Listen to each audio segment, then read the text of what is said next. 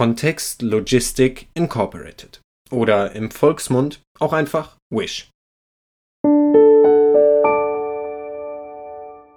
Servus und hallo und willkommen beim Spekulanten Podcast mit mir, dem Marc. Zwar sind noch einige Börsengänge für diese Woche offen, allerdings würde ich euch heute gerne noch mal einen Börsengang aus dem Jahr 2020 vorstellen. Einfach aus dem Grund, da der Rest der Börsengänge für diese Woche meiner Meinung nach einfach nicht so spannend sind. Es gibt vielleicht noch ein, zwei interessante, die werde ich euch dann aber auch noch vorstellen. Wir haben es während Corona alle mitbekommen. Bestellen ist in. Gut, in der jetzigen Zeit hatten viele keine andere Wahl, aber es wurde auch vielen Leuten erst in dieser Zeit wirklich bewusst, wie viel eigentlich online bestellt wird. Am Tag klingelt der Paketbote gut und gerne vier bis fünf Mal. Natürlich immer verschiedene Jungs von verschiedenen Läden. Das ist aber ein anderes Thema.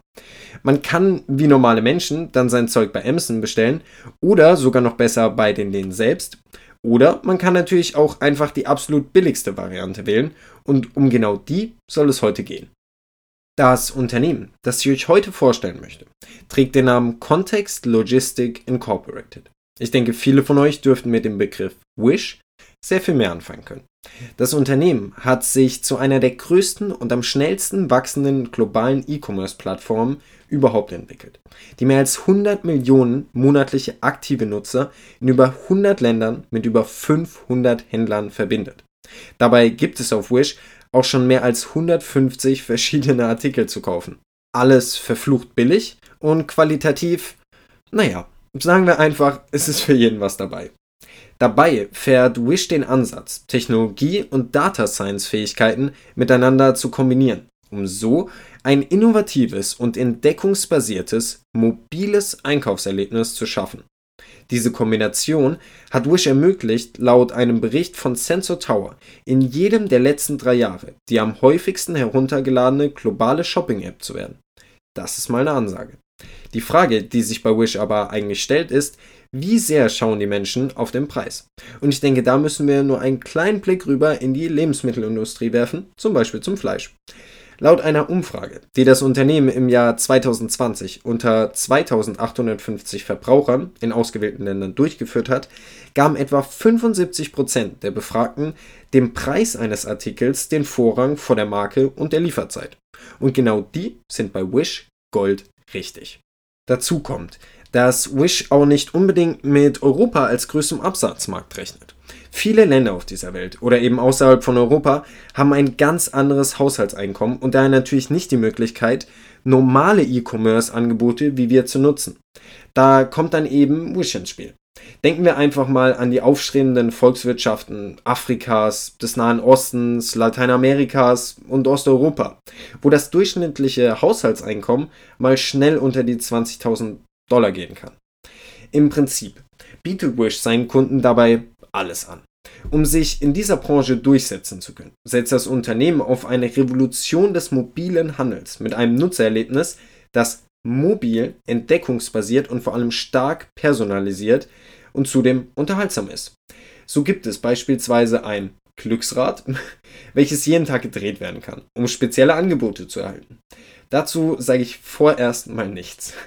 Laut Aussage des Unternehmens laufen über 90% der Nutzeraktivitäten und Käufe über die mobile App. Also der Plan scheint schon mal aufgegangen zu sein.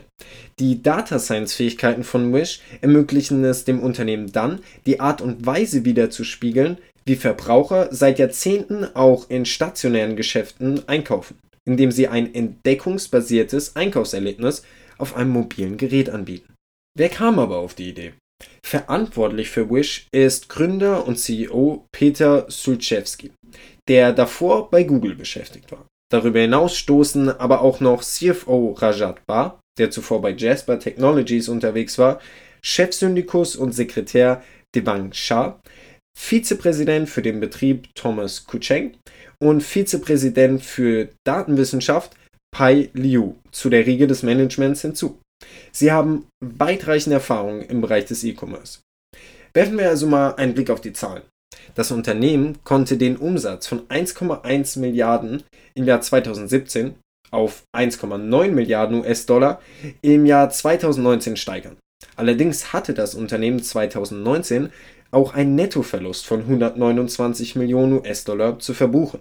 In den neun Monaten bis zum 30. September 2020 erwirtschaftete das Unternehmen einen Nettoverlust von 176 Millionen US-Dollar.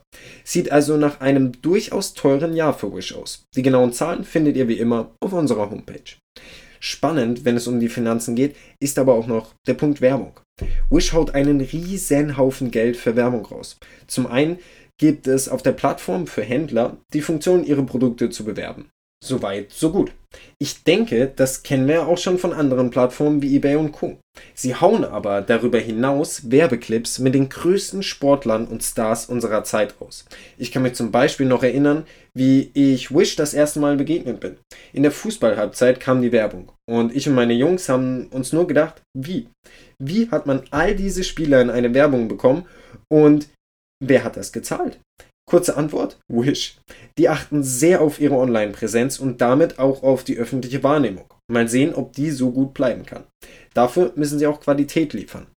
Der Börsengang lief jetzt ein Jahr später vielleicht nicht ganz wie erwartet. Ich meine, wir reden über eine der größten Online-Handelsplattformen der Welt. Und wir kennen ja alle, nehme ich mal an, den Amazon Chart. Der Ausgabepreis lag bei 24 Dollar und bereits am ersten Tag schloss die Aktie bei knapp über den 20 Dollar. Seitdem sieht es bisher auch nicht wirklich besser aus, denn die Aktie ist seit einem kurzen Ausbruch auf die 30 Dollar Anfang dieses Jahres nur noch am Wegklappen. Mittlerweile sind wir bei knapp 13 Dollar angelangt. Ein ziemlicher Drop. Wobei man natürlich sagen muss, dass die letzten Wochen eben für viele Werte nicht die besten waren.